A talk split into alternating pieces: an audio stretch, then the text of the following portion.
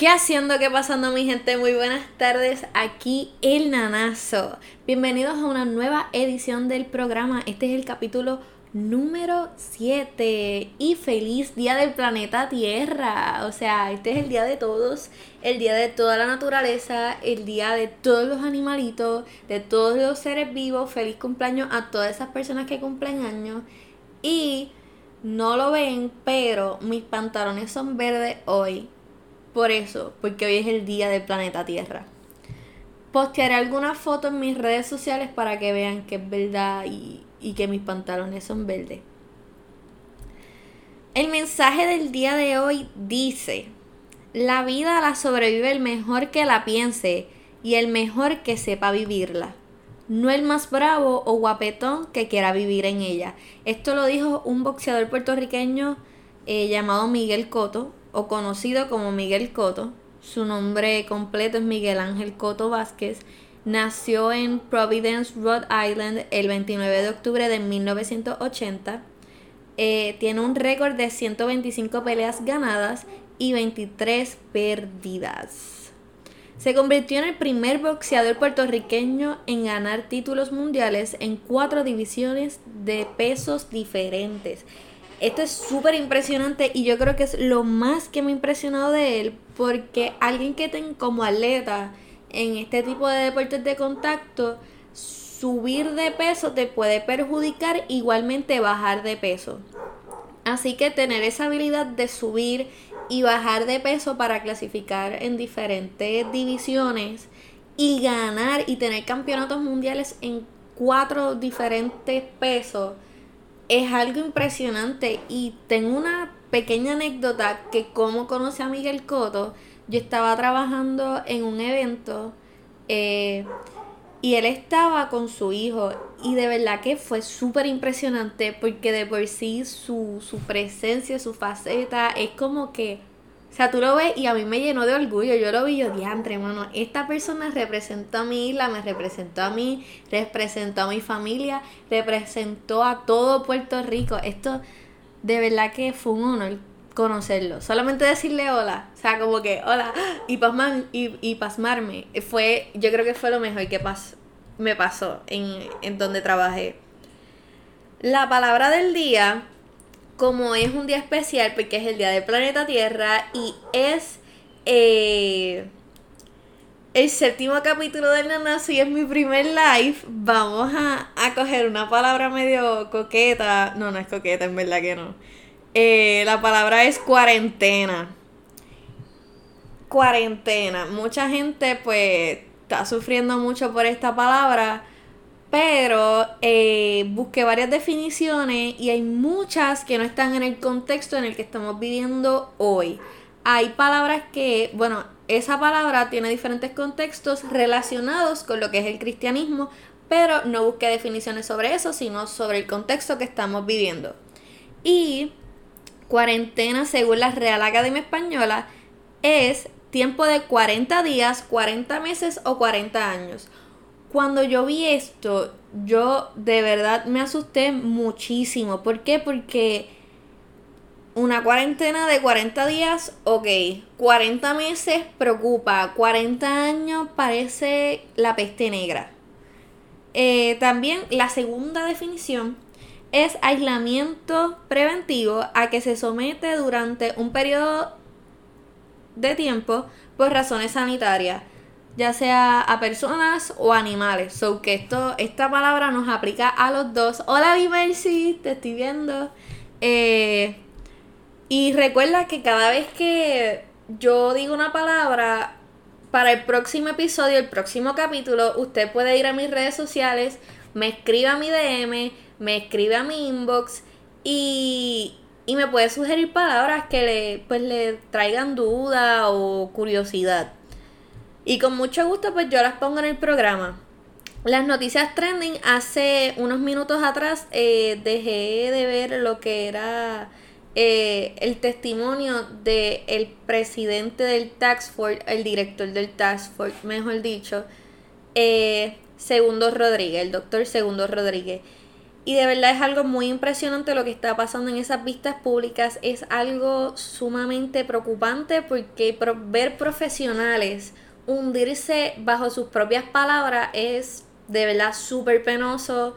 Y también que salgan chats al aire, obviamente que no son antimorales, pero sí es antiprofesional porque son cosas que, que nunca tuvieron algún consentimiento con el pueblo y es algo sumamente injusto. Por ejemplo, estaban discutiendo la compra que no se pudo hacer con una empresa australiana, si no me equivoco, a través de una compañía puertorriqueña de construcción.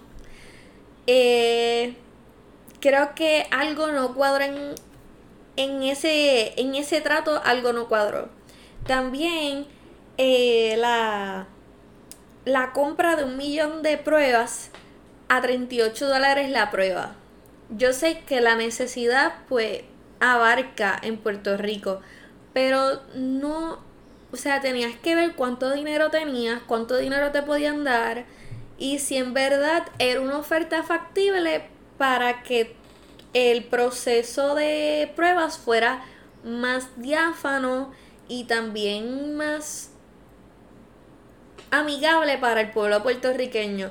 Sí que 38 dólares la prueba, eh, un negocio con un país extranjero a través de una compañía que no tiene nada que ver con medicina ni salud es algo sumamente degradante y como dije en mi primer capítulo, algo cutre. Pasamos a las cifras de coronavirus. A nivel Puerto Rico ya van 1.378 personas infectadas, 67 muertes y lamentablemente no hay recuperados. En otras palabras, los datos no están. No es que no hay gente recuperada porque ya en los medios de comunicación han, han habido varios testimonios de gente que se ha recuperado. Algo muy importante de recalcar aquí es que el coronavirus puede repetir. O sea, si te dio coronavirus, te recuperaste, puedes volver a tener coronavirus. Eh, pasamos a Estados Unidos. Los infectados ya van por 825.306 personas. Las muertes van por 45.075 personas. Y los recuperados van por 75.538. Esto de verdad, como siempre digo en todos mis capítulos, me alegra un montón de que los recuperados sean más que las personas eh, fallecidas y también me entristece pues por esas personas que fallecieron. De verdad mis condolencias a toda esa familia, a todos esos cónyuges de esas personas que murieron.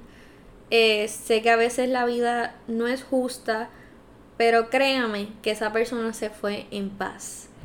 Eh, pasamos a las cifras mundiales. Ya estamos casi redondeando lo que son los 3 millones, pero la cifra es 2.585.468 personas. Las muertes ya van por 178.845 personas y los recuperados por 681.824.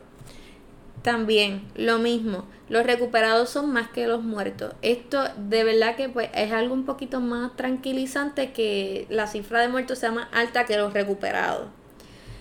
Eh, algo muy, muy, muy triste que no quiero que me pase es que están pensando extender el, coro, el Dios mío, el coronavirus. La cuarentena hasta junio y no sé si le extendieron, pero de verdad que yo cumplo en junio, no es justo. Y así me imagino que estuvieron todas las personas que cumplían en marzo y abril y las que van a cumplir en mayo. Y me entristece porque me gustaría celebrar mi cumpleaños con, con mi familia y mi familia es gigante. Así que no sé qué voy a hacer, me inventaré algo. Eh, el martes por la noche pasó algo súper interesante. Hubo una lluvia de estrellas. No sé si la vieron, no sé si la vieron por internet, no sé. Pero yo busqué imágenes de que era una lluvia de estrellas y de verdad es algo sumamente precioso. Así que cuando haya otra lluvia de estrellas, me propuse salir a verlas. Se encienden las pirámides de Egipto con mensaje ante la pandemia. Esto es otra de las cosas que estuvo súper trending en lo que eran las diferentes plataformas digitales de redes sociales. Y eran las pirámides de Giza con la frase quédate en casa. Y pienso que es algo extraordinario usar una figura turística e histórica de tu país para llevar un mensaje. Si Puerto Rico hace eso con una garita, con la estatua de Colón, es, algo bonito. Obviamente, pues hay que invertir dinero y Puerto Rico no creo que esté puesto para invertir dinero en un mensaje así de grande de quédate en casa, pero de verdad que es algo majestuoso ver algo así. Otra cosa muy, muy, muy interesante y que me captó muchísimo la atención fue que Mónica Puy se graduó de la Escuela de Negocios de Harvard. Esto de verdad que me impresionó porque primero yo no sabía que ella estaba estudiando y segundo, menos sabía que estaba en Harvard.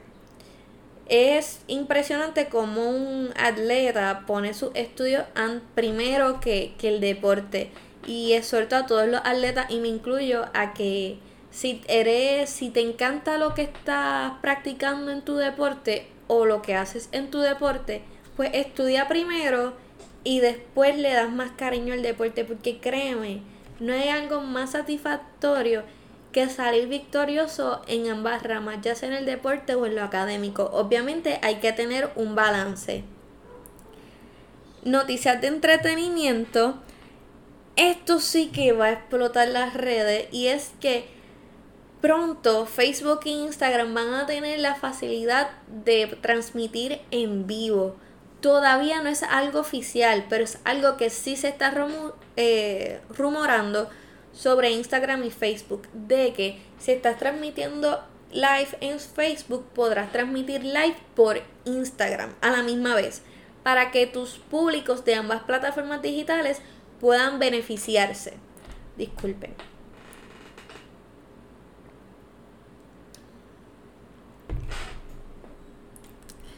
Eh, pasamos también a ahora. Esto es muy interesante lo de Instagram. Disculpen, estuve tomando café. Eh, porque en el live dije que iba a tomar café y estoy tomando café. Pronto se podrá transmitir a través de las plataformas Facebook e Instagram. Disculpen a los de Facebook tengo problemas con el internet desde por la mañana. También tuve problemas en mi clase de por la mañana universitaria. Por lo mismo, por el internet. Eh, estaba hablando sobre lo de Facebook e Instagram.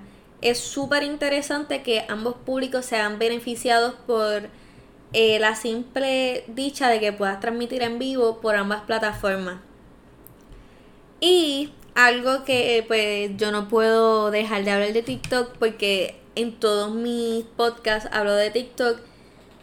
Y hay una TikToker que dibuja, todas esas personas que dibujan esta aplicación que les voy a presentar ahora es excelente.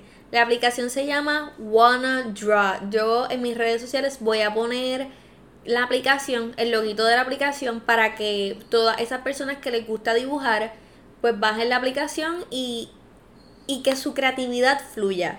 Esta aplicación tiene lo que es como un sorteo de dibujos de personas y por ejemplo son dos tablitas, la parte de arriba usted le da una vez a la pantalla y te sale que vas a dibujar y abajo te sale el complemento. Un ejemplo, vas a dibujar un puerquito como si fuera eh, un libro y pues tienes que dibujar un puerquito como si fuera un libro. Es de verdad que la recomiendo. La bajé, experimenté, fue algo un poco tedioso porque pues no dibujo. Me gusta dibujar, pero no tengo el don. Así que lo intenté y salió. Vamos a ver qué otra cosita tengo para ustedes por aquí. Anuncian la quinta temporada de Lucifer. No es nada satánico que digamos, esto no es anticristo. Esto es una serie muy popular en Netflix y de verdad que vi un episodio y no me estuvo mal. Eso sí, pues como que a veces uno se queda como que ¿qué, está pasando aquí? Esto va con la Biblia, esto no va con la Biblia. créame, todo es ciencia ficción. Eh, recientemente, ok, se confirmó esta quinta temporada a través del actor o el personaje principal de la serie, que se llama Tom Ellis, que confirmó su firma de contrato, pues obviamente con los que están rodando la serie. Y al parecer va a ser la quinta, pero la última serie. Si escuchan algo de fondo, pues me disculpo. Eh, creo que es mi papá haciendo algo, como siempre.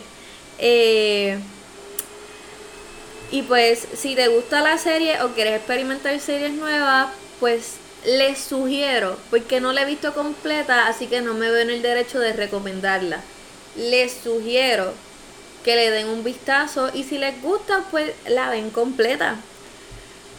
Algo muy triste pasó el, el pasado 16 de, de ese... Ay, Dios mío, me tranqué. Algo muy triste pasó el pasado 16 de abril. ¿Y qué fue? El dibujante de Tom y Jerry y también de Popeye, Gene Dage, murió creo que esto es algo muy lamentable para esos fanáticos de Tommy Jerry Popeye, incluyéndome. Vi la noticia, de verdad me afectó mucho porque es alguien que, que hizo que mi infancia brillara, que yo me riera todas las mañanas, que, que esos personajes cobraran vida dentro de mí. ¿A con qué me refiero a eso? De que pues mi infancia tuviera color, tuviera esta alegría, este sazón con estas caricaturas que de verdad fui fanática de Tommy Jerry, lo sigo siendo, y de Popeye. Son historias extraordinarias de, de todo. O sea, es que esas caricaturas son, eran otra cosa. Los niños de ahora tienen caricaturas que nunca van a llegar al rango de lo que eran las caricaturas de antes. Un poco sobre Jean Dage es que él antes de ser caricaturista o dibujante eh, fue piloto de avión. Entonces, súper. Eso me impresionó de que un dibujante fuera piloto de avión, pero por causa de una enfermedad que tuvo, se, se vio forzado a abandonar dicha profesión y se mudó a lo que era ser dibujante. Fue también galardonado con un Oscar, pero también recibió muchas nominaciones al mismo. Ganó el dibujo, el mejor dibujo animado en una película corta, o sea, un cortometraje. Y de verdad que esta semana han sido algo subiendo y bajando, ha sido algo sumamente diferente, ha sido una, una cuarentena cada semana de la cuarentena un reto más, pero te invito a que hagas cosas diferentes. Yo por lo menos todos los lunes estoy haciendo lo de OneDraw, la aplicación. A veces estoy grabando TikToks y a veces pues estoy grabando el podcast. Así que espero que les haya gustado este primer live. Y que nada, de verdad que les voy a dejar con una frase de un gran filósofo.